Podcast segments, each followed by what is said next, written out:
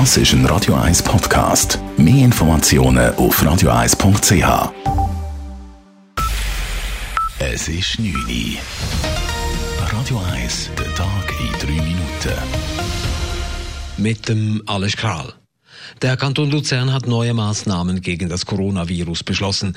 Ab Freitag dürfen in Restaurants, Clubs und Bars nur noch maximal 100 Personen anwesend sein.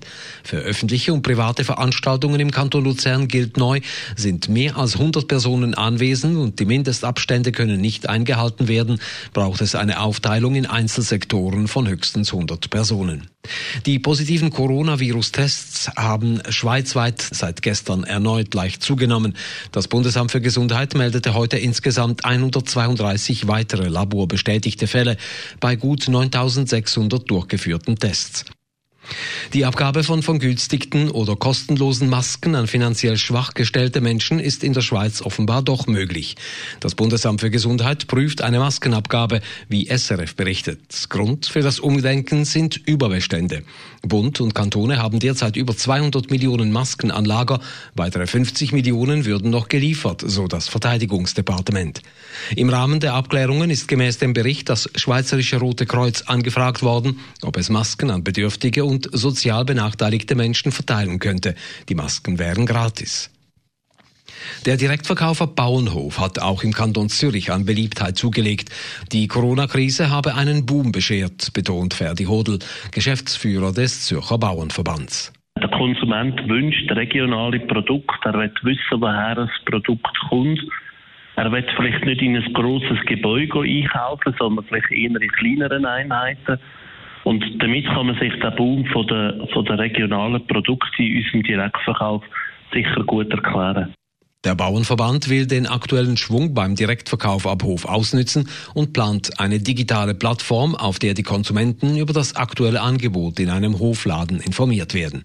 Schweizweit ist etwa jeder vierte Bauernbetrieb in der Direktvermarktung aktiv. Im Zürcher Stammbad Tiefenbrunnen ist es kurz hintereinander gleich zu zwei Badeunfällen gekommen. Einer davon endete tödlich. Gestern Nachmittag wurde in der Badi eine Frau regungslos im Wasser entdeckt und geborgen. Die Rentnerin wurde in kritischem Zustand ins Spital gefahren.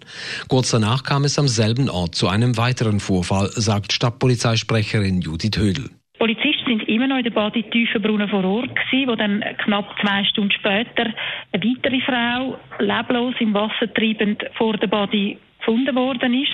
Auch diese Frau hat man sofort das aufgebracht, hat sofort angefangen mit Reanimationsmaßnahmen. Da ist aber leider jede Hilfe zu gekommen. Die Frau ist noch vor Ort verstorben.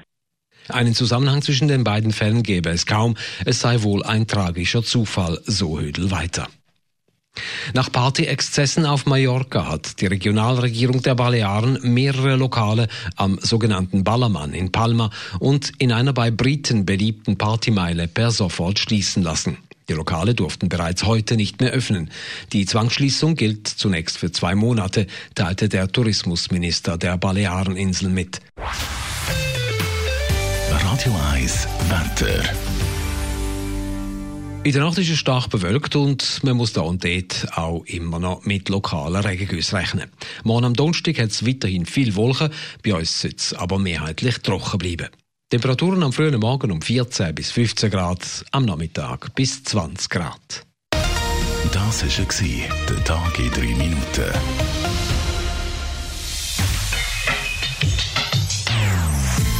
Non-Stop-Musik auf Radio 1. Besten Songs von allen Zeiten. Non-Stop. Radio 1. Yeah, yeah, Das ist ein Radio 1 Podcast. Mehr Informationen auf radio1.ch.